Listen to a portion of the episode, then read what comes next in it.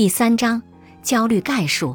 你是上百万名焦虑障碍患者中的一员，但在正确的帮助下，你就能够克服它。拿起这本书，你就已经迈出了重要的一步。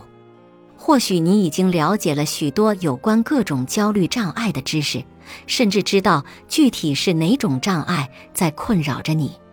又或者，所有这些专业术语对于你来说闻所未闻。但不管怎样，在你开始阅读本书之前，大体上了解焦虑是什么以及如何克服焦虑是一个不错的主意。就像罹患心脏病或高血压的人需要理解疾病的本质，获得正确的医疗救助一样，你也需要步入正轨，以放下一直以来阻碍你成为你想要成为的人的重负。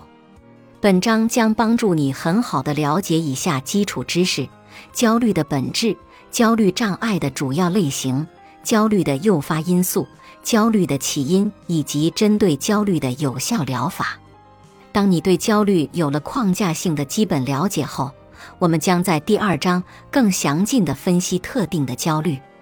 从概念上来讲，焦虑是一种能被任何人在任何情境下体验到的普遍情绪，甚至包括大多数动物。我们需要焦虑，在许多情况下它都是有益的，但当它失去控制时，却是有害的。你对这点应该再清楚不过了。说起来可能难以置信。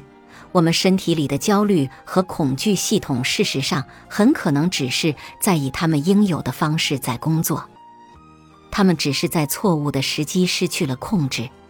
就像你在做饭时，房间里的烟雾探测器有时会发出警报一样，烟雾探测器按照设计的工作方式运作，却在错误的时候发出了警报。